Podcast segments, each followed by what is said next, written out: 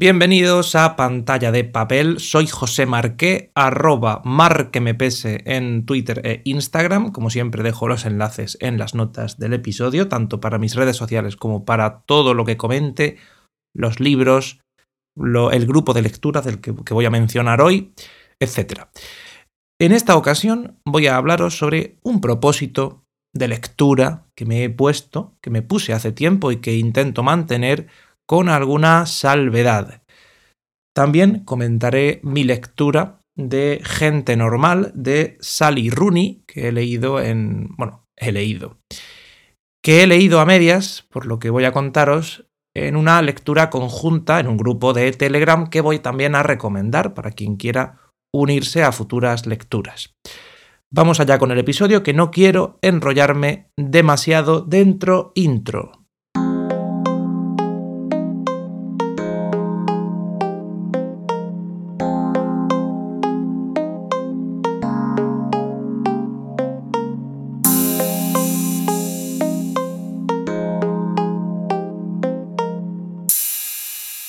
Gente Normal es un libro sobre adolescentes normales eh, que van creciendo, van descubriendo un poquito la vida. Es una build romance de estas, una novela de, madurez y desarrollo personal, eh, centrado en dos personajes, un chico sin personalidad, guay, bastante plano, plano en, tanto en cuanto tiene que adaptarse a la sociedad, no le gusta que piensen mal de él, que lo vean con malos ojos, que, lo juzguen y por tanto pues se amolda a lo que hay cumpliendo unos estándares. Y ella, la chica que se llama Marianne, pues es, eh, podríamos decir todo lo contrario, es una chica rara, muy propia, con su propia personalidad, eh, que en cierta manera no deja de ser la personalidad de un adolescente promedio, aunque no sea lo, considerado normal, pero vamos, ese, ese, adolescente que piensa que el mundo está en su contra, que todo es una mierda, que todo es mejorable. Bueno, e, esa, ese tipo de visión tiene el personaje.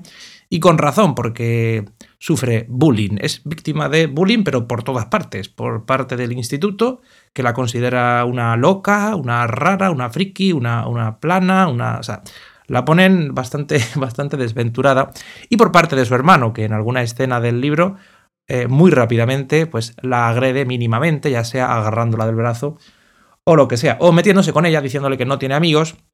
Con lo cual, este es el adolescente que, tenemos. La, chica concretamente, el chico, hemos dicho que era más popular, más guay del instituto, pero sin pasarse.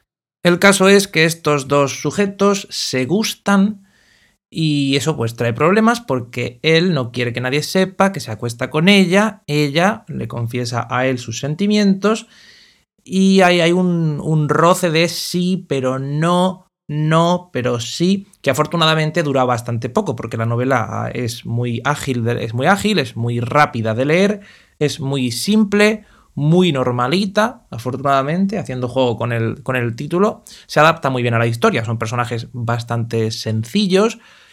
Se salvan los dos protagonistas, estos dos personajes que he mencionado, pero el resto son muy planos.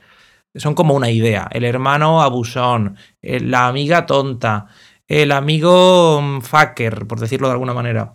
La madre guay, joven, eh, muy abierta, muy liberal eh, mentalmente. Entonces, el, estilo le va bien al libro, no, nos vamos a engañar. Porque si fuera densa, si fuera como los, si fuera como los libros quinto, sexto y séptimo de, de Harry Potter, esto yo no lo, no lo habría leído.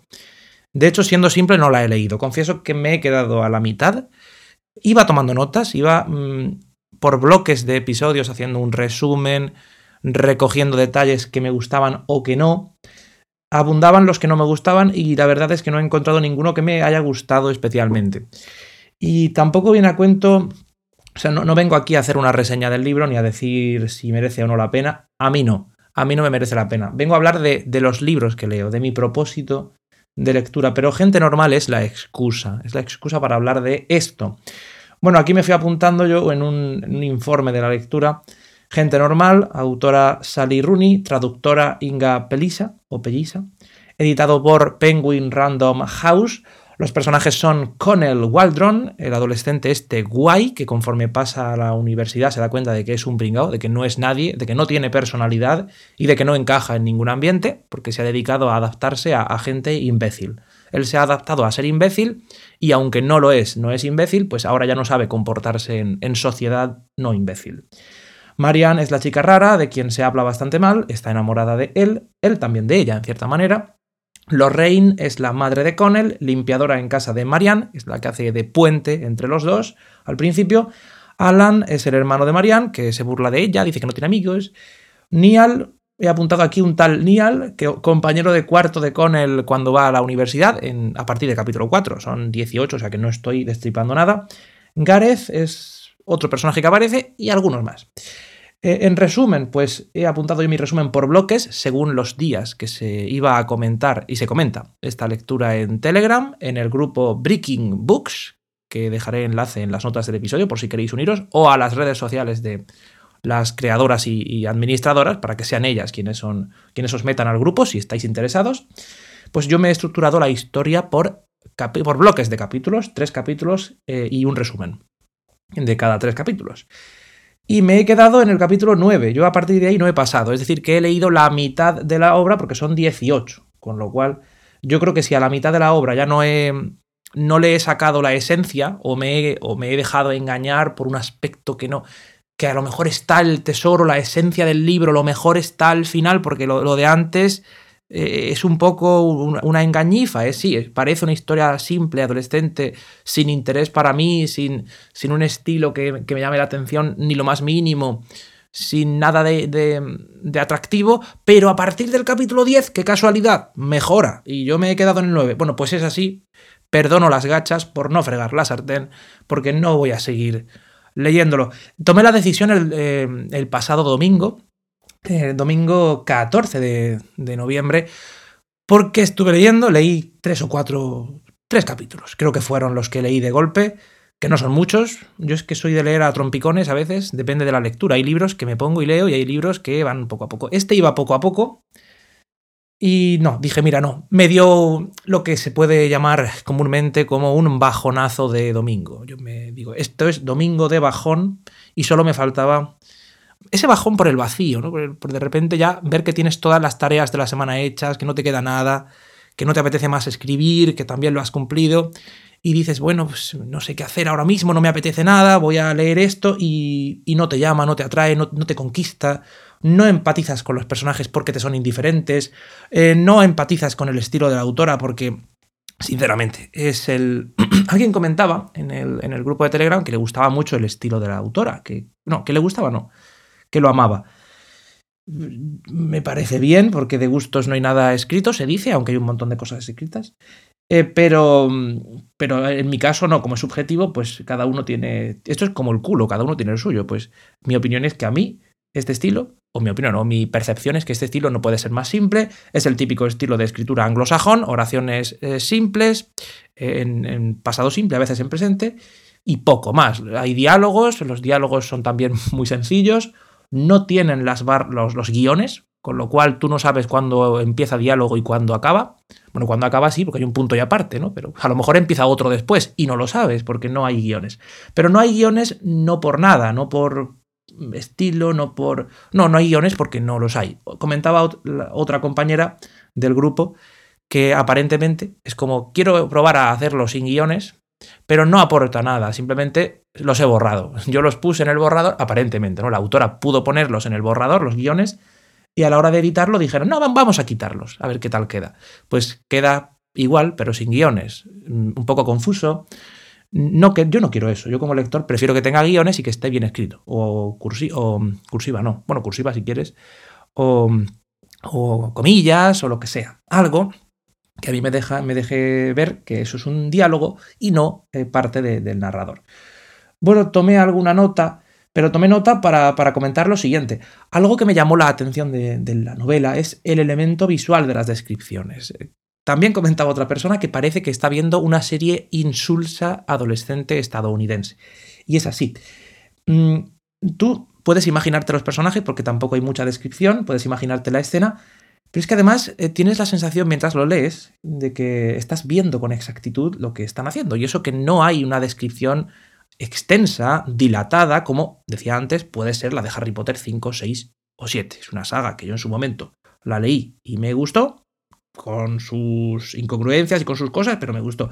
Pero mm, recientemente intenté leerla con otra persona y llegamos al libro cuarto, muy bien, y en el quinto dije, mira, yo me bajo, me bajo de aquí porque esto está, se nota que está dilatado a más no poder, que no son capítulos en los que ocurran tantas cosas como aparentemente ocurre por extensión, y yo prefiero un estilo, siendo novela juvenil, un estilo más sencillo. Eh, gente normal lo tiene, tiene un estilo sencillo, y aún así tú ves las escenas, eh, que esto parece, parece a priori que es una, una virtud, lo que voy a comentar. Tú con una pequeña frase ya sabes cómo está, te imaginas la escena y parece que lo estás viendo como si fuera una serie. Pero esto no es bueno. Para mí no es necesariamente bueno. Es bueno, pero no lo es. Porque la forma de hablar y de comportarse de los personajes no difiere prácticamente nada de una serie de Netflix. Y lo digo por lo siguiente, yo ignoro si en realidad em, si, si, la gente se comporta así en, el mundo anglosajón, en, Irlanda, creo que la autora era irlandesa, si no me equivoco, Em, o, en Estados Unidos o en cualquier zona anglosajona, no sé si la gente es realmente como en esos personajes, no sé si hablan exactamente así, pero a mí me parece algo como muy artificial, muy de película adolescente. Entonces, este libro es casi como ver una serie adolescente, pero escrita, ¿no? Con el añadido de reflexiones y dudas de los personajes que es más fácil pues, plasmar en papel que en, una, en un proyecto audiovisual.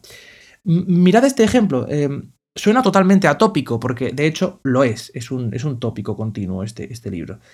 Para ejemplo, esta escena. Le pregunta el chico a la chica, ¿Estás cabreada conmigo? preguntó. No, ¿por qué iba a estarlo? Connell se encogió de hombros, se acercó con aire despreocupado y se sentó en la cama. Ella estaba con las piernas cruzadas, cogiéndose de los tobillos. Se quedaron un momento en silencio. Luego él se subió a la cama con ella. O sea, ¿qué es esto? Quiero decir, Está bien, no está mal escrito, muy, muy conciso, muy sencillo y perfectamente visual. Pero ya digo, es que suena totalmente atópico. ¿Cómo se acerca a la cama? Porque no te lo describe, pero tú lo ves. Tú lo ves. La forma en la que ella está sentada, agarrándose los tobillos, con las piernas cruzadas. Así no se sienta nadie. Jamás se ha sentado nadie así, delante de otra persona, en la cama, como si nada. Esto es totalmente algo de serie. A mí me, me parece bien, pero es algo de serie. Entonces tú tienes la sensación de estar leyendo eh, un guion cinematográfico bastante escueto. Hay otra descripción, por ejemplo, de se recoge el pelo por detrás de la oreja. O sea, están hablando y la única descripción es se recoge el pelo por detrás de la oreja. Eso no significa absolutamente nada. O sea, no quiero decir, no está señalando el, estado anímico de la chica, no está señalando sus intenciones, no está. Es, algo, pues, por estar, para que haya algo de descripción, para que no sea todo una un bombardeo de, frases en, diálogo. Pero ya digo, el libro no, no le veo mucho interés y por lo que ha comentado la gente en el grupo hasta ahora, pues tampoco, pues ¿qué le vamos a hacer? No, no, no creo que tenga, que merezca la pena seguir leyéndolo, en mi caso. La gente que empatiza con los personajes, que, son aficionados a este tipo de género, más romántico, más adolescente, pues bien, pues vale. A mí no. Y quizás sea porque yo soy supremacista de la literatura eh, en, español, de la literatura castellana, si queréis llamarle. Entonces, eh, a mí cuando veo un libro, eh, una traducción de una novela inglesa, irlandesa, estadounidense, lo que sea, pues generalmente me, fijo en la simpleza del estilo, en cómo está escrito. Siento que a nivel técnico, la historia, los personajes, los, símbolos, los recursos, vale, pero a nivel eh, más técnico y sin que sea yo un experto, que no lo soy, ni en filología, ni en, ni en nada, no soy experto en nada, pues digamos que me falta algo, algo que sí encuentro en, em, en Benito Pérez Galdós, que sí encuentro en, La Regenta de Clarín. Evidentemente estamos hablando de las mejores obras junto con el Quijote de la literatura universal, con lo cual querer o exigir algo similar en, otro libro, en otro autor, en otra, pues no, lo, no, no, se va a cumplir, no lo voy a encontrar, y mucho menos en literatura anglosajona. Pero, pero vamos, que, que no, este libro no. Hay otros, pues que a lo mejor sí. Este no, este no es el caso. Es uno de estos libros que mm, pensaba que no era para mí. Ya veía yo de primeras, digo, este libro no sé si me va a gustar, no sé qué esperar de él, además lo asociaba a, personajes, actores, eh, temas que no tienen nada que ver. Pensaba que el libro era, era un... No sé por qué este libro, Gente Normal, de Sally Rooney, lo relacionaba con Leticia Dolera, que no tiene nada que ver. Absolutamente nada que ver. Entonces, mm, ya venía yo un poco condicionado, pero luego a la hora de leerlo y decir, ah, vale, no, no tiene nada que ver, es otro libro. Y empezar a leerlo dije, vale, mm, puede que me guste, porque es una cosa hecha para gustar. O sea, es sencillo, es adolescente, em, digamos que ataca en los, en los instintos más primarios, podríamos decir, de un lector, pero vamos, que no, que no me... Yo necesito algo más. Por ejemplo, la Odisea. Al final siempre tiro a los clásicos porque es lo que más me gusta. Y vamos a ver, teniendo tanto clásico, tanto buen libro que leer, ¿por qué voy a leer uno que no me está gustando? O uno que no me está convenciendo, o uno que no me está llegando. Quizá lo lea dentro de 10 años, lo dudo, y me, y me, llegue más, eh, y eh, lo exprima, le saque algo de pringue. De momento no lo estaba haciendo, así que abandono, lo dejo eh, me quedo en el grupo de lectura para futuras obras, para futuras. Para, ver qué hacen en un futuro. Y si me gusta la novela propuesta, pues me apunto. Y si no, pues, pues no empiezo. Pero vamos, que no. Eh, entonces estoy con otros libros. Y por ejemplo, quería comentar La Casa del Ahorcado, de Juan Soto Ibars. Juan Soto Ibars, La Casa del Ahorcado, que es un ensayo es quizá el ensayo que más eh, me ha gustado de este año y que quiero comentar aquí en profundidad porque lo, recomiendo muchísimo. No he dejado de subir fragmentos y trocitos a mis redes sociales. Eh, que claro, sacados de contexto pueden ser un poco incendiarios o pueden, eh, bueno, si ofenden a mí me da igual, porque la, ofensa no, no, significa, que alguien se ofenda no significa absolutamente nada, no, no es un argumento. Esto me ha ofendido, bueno, pues no significa absolutamente nada, ¿no? Es ¿Eso qué significa? Nada. Eh, pero es un libro que me, gustó muchísimo y me pareció muy eh, interesante. Iba a decir vigente, claro que es vigente si está analizando la actualidad, ¿cómo no va a ser vigente? Pero vamos, interesantísimo y, muy recomendable. Ese lo comentaré más adelante, pero gente normal, pues no. Entonces, ¿cuál es mi propósito de lectura? ¿Qué es lo que yo quería contar? ¿O cuál, cuál es la conclusión a la, que he llegado en, en los últimos meses y años? Que la vida es eh, está muy limitada, tienes un tiempo limitado. Uno yo estoy haciendo muchas cosas al mismo tiempo, estoy estudiando unas oposiciones, estoy em, pues haciendo mis cosas personales, estoy escribiendo una novela que será mejor, será peor, pero por lo menos eh, creo que tiene puntos de interés que gente normal no tiene, aunque sea una novela verde de un autor que no sabe verde en el sentido de mm, todavía mejorable, de un autor que está aprendiendo, muy amateur, lo que tú quieras pero creo que, creo que es buena la, novela, creo que tiene cosas muy, muy buenas y ahí lo dejo de momento.